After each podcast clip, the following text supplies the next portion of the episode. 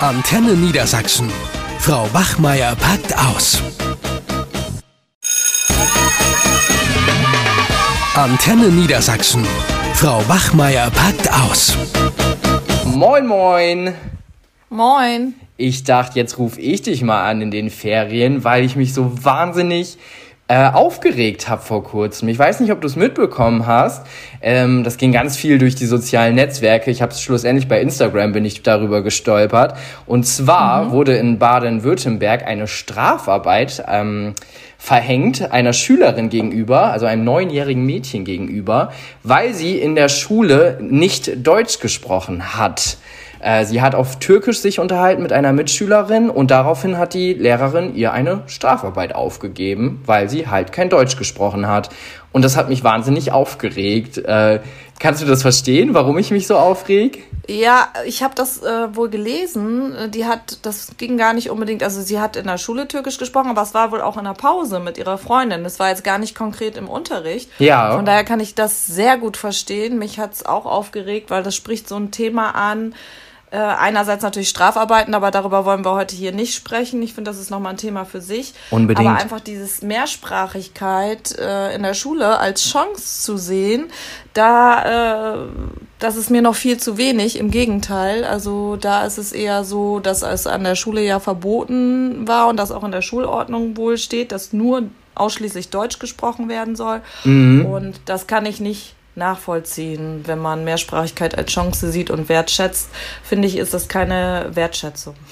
Ja, also es gibt so, ich habe da wirklich viel drüber nachgedacht und habe mich auch gefragt, warum rege ich mich eigentlich so auf?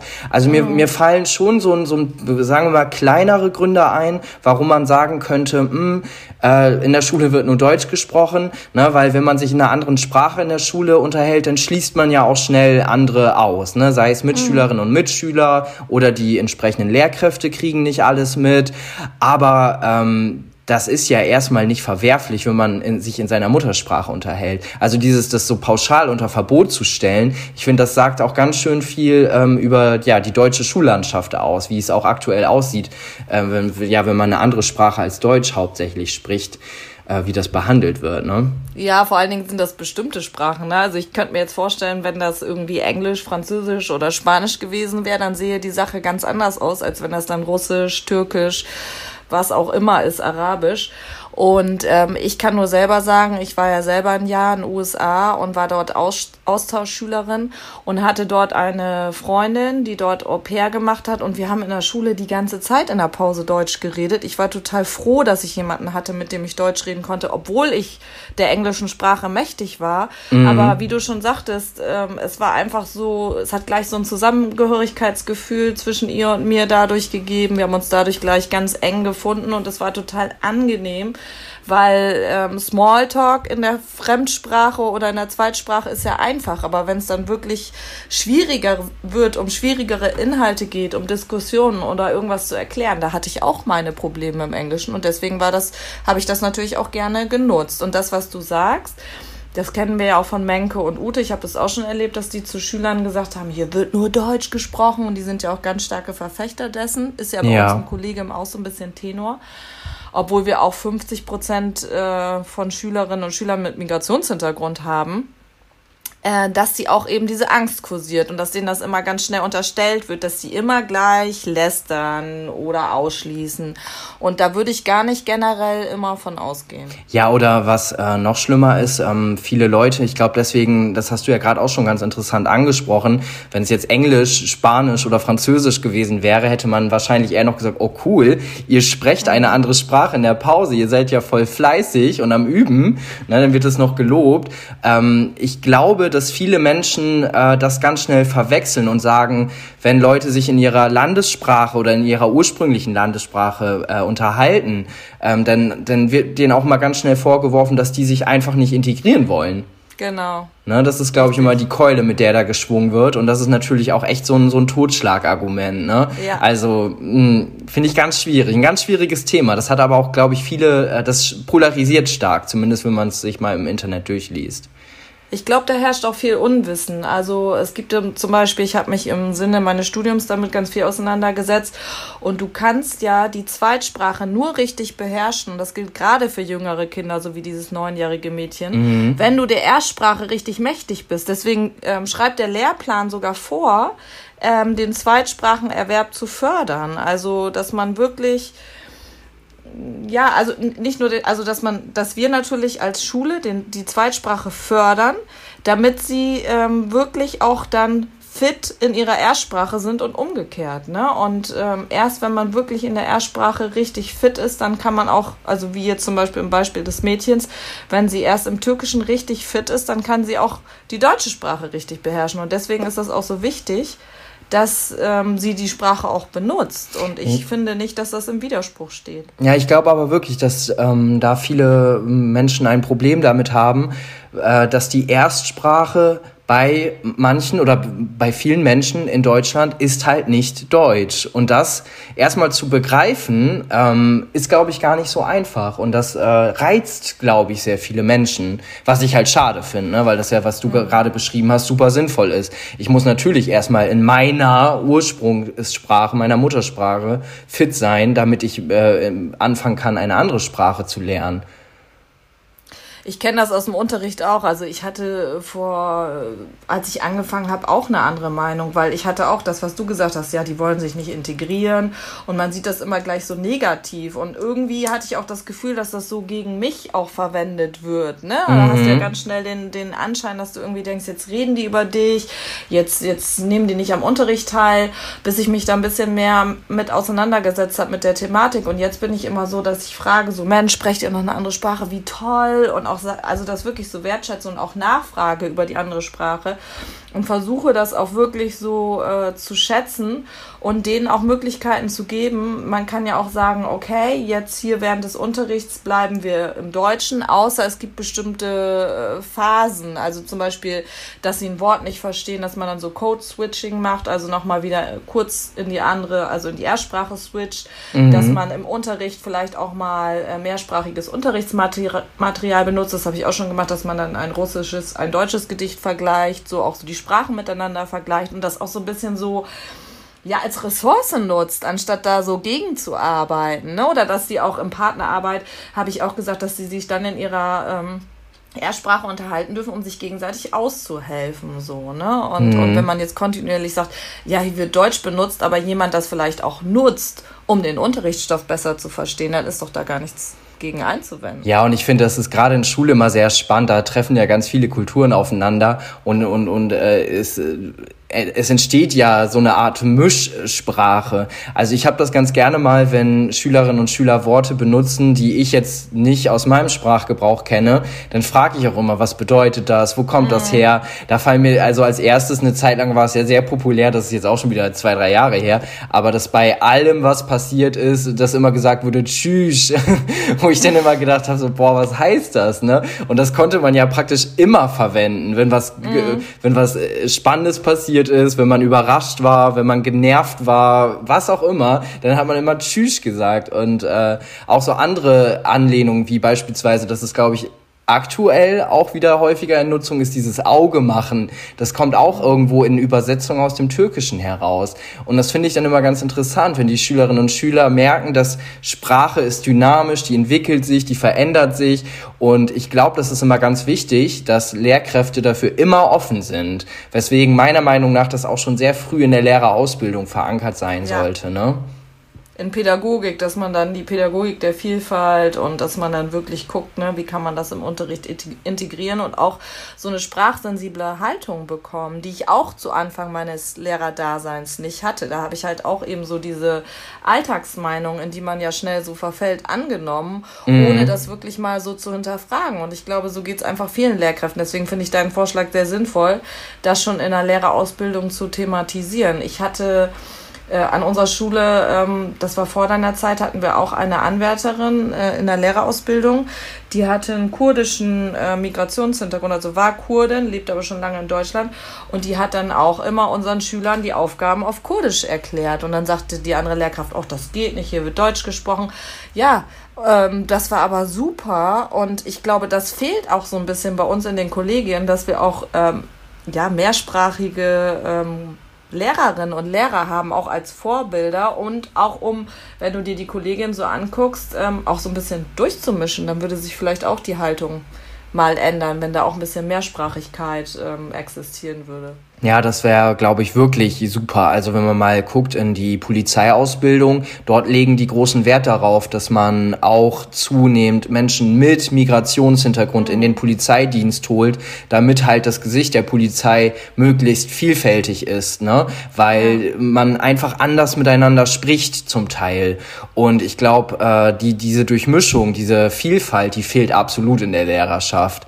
Ne? Deswegen hat man ja oft dieses, dieses Bild, so ja, ja, an Deutsch deutschen Schulen wird nur Deutsch gesprochen und jede andere Sprache, die ist sekundär. Das ist ja ganz oft der Fall. Ne? Also wenn ich jetzt mal bei uns an, an, irgendwie zu Ute gehe und sage, du, was meinst du, äh, dürfen die Schüler hier auch andere Sprachen sprechen als Deutsch, dann ist die aber ganz schnell auf 180, weil sie das auch total ja. reizt, das Thema. Ne?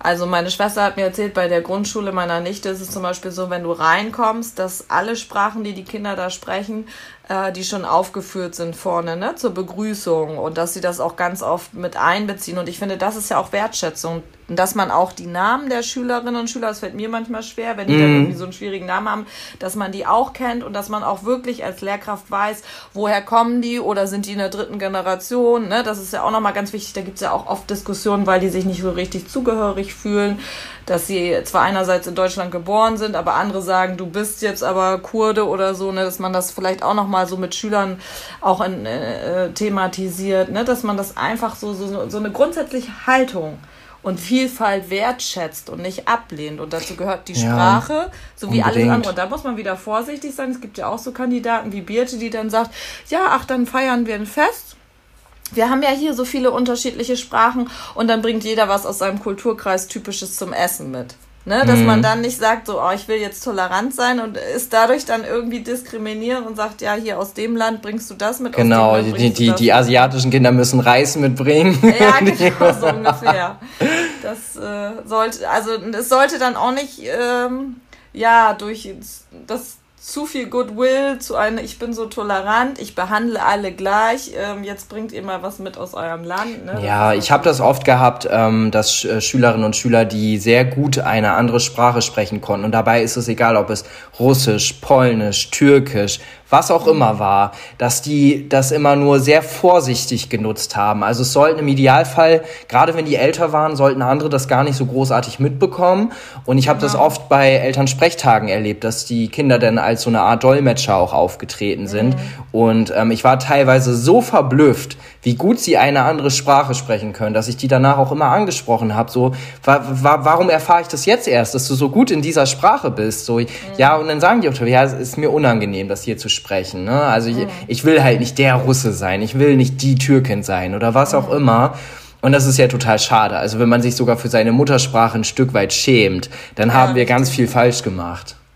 Ja, genau, das ist eben diese fehlende Wertschätzung und die kommt dann auch bei den Kindern so an. Und sie wollen ja auch nicht das Gefühl erwecken, sie werden nicht integriert, ne? Weil das ist, glaube ich, so das Hauptargument. Sie müssen, sie sind hier in Deutschland, äh, an der Schule muss Deutsch gesprochen werden und ähm, es gibt ja auch viele Kinder mit Nicht-Migrationshintergrund, die auch wirklich starke Probleme mit der deutschen Sprache haben. Ne? Und ja. äh, wie du schon sagst, äh, Sprache ist einfach ja im Wandel und es gibt ja auch mittlerweile auch schon Vermischungen, gerade bei den Jüngeren, ähm, also bei den Jugendlichen so, ne? Und das ist ja immer so gewesen. Und ähm, so sollten wir das dann auch sehen. Natürlich ist es wichtig, die deutsche Sprache zu lernen, aber es können doch auch andere Sprachen daneben existieren. Das ist doch kein Problem. Genau, es, es muss halt nicht die, die alles bestimmende Sprache dann immer sein, ne? Und dass alle anderen Sprachen nach Möglichkeit ausgeblendet werden. Das ist halt schade und hat mit Wertschätzung auch wenig zu tun, ne? Ja, ich glaube dann, wie immer, sind wir uns fast einig, dass diese Strafarbeit, die da verhängt wurde, absolut sinnfrei war. Das hätte man anders lösen können.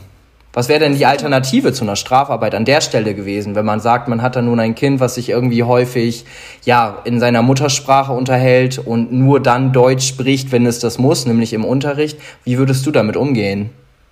Ja, also erstmal hat man ja auch schon gemerkt, dass die anderen Kinder das verinnerlicht haben, weil soweit ich das gelesen habe, haben die anderen Kinder das gemeldet irgendwie. Ne? Das ist ja auch schon krass, dass mhm. andere Kinder mitkriegen, oh, du unterhältst dich jetzt auf Türkisch, das müssen wir melden. Ich meine, Kinder sind in dem Alter so, die versuchen sich halt einfach an die Regeln zu halten. Genau, richtig. Nicht bösartig. Aber da wäre es eher so, dass ich den anderen Kindern von mir aus erklären würde, dass das äh, völlig in Ordnung ist und dass sie sich in ihrer Muttersprache unterhält und wie das denn für die wäre, wenn die jetzt irgendwie eine Zeit lang in einem anderen Land leben würden und würden dann jemand treffen, der auch die deutsche Sprache spricht, ob die das so viel anders machen würden. Also für mich wäre das überhaupt kein Problem, schon gar nicht in der Pause.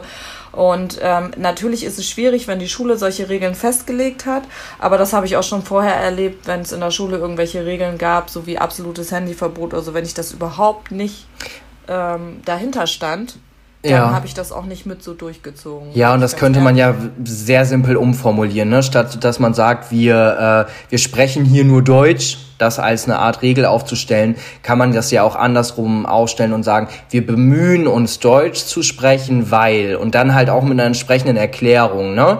Weil wir haben ja viele Kinder, die können keine anderen Sprachen, dass man das sozusagen als was Besonderes verkauft, dass man mehrere Sprachen sprechen kann und dass wenn man sich dann bemüht Deutsch zu sprechen, bedeutet das auch Rücksichtnahme auf die Kinder, die halt in Anführungsstrichen nur Deutsch können. Ich glaube, das hätte einen ganz anderen, ganz andere, ja, einen ganz anderen Wert, wenn man das so machen würde. Ich würde das sogar noch weiterführen. Ich würde sagen, wir sprechen hier nur Deutsch, aber alle anderen Sprachen sind willkommen.